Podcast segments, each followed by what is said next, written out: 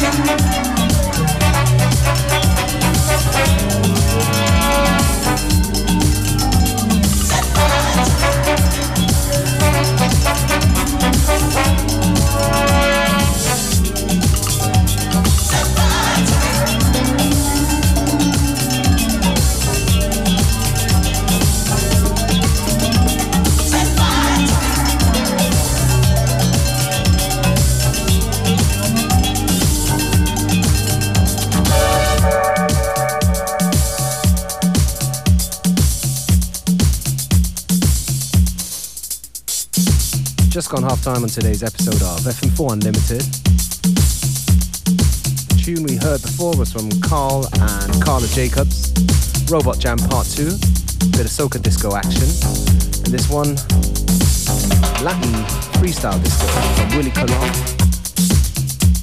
Big favorite here on FM4 Unlimited, the Inferno dub.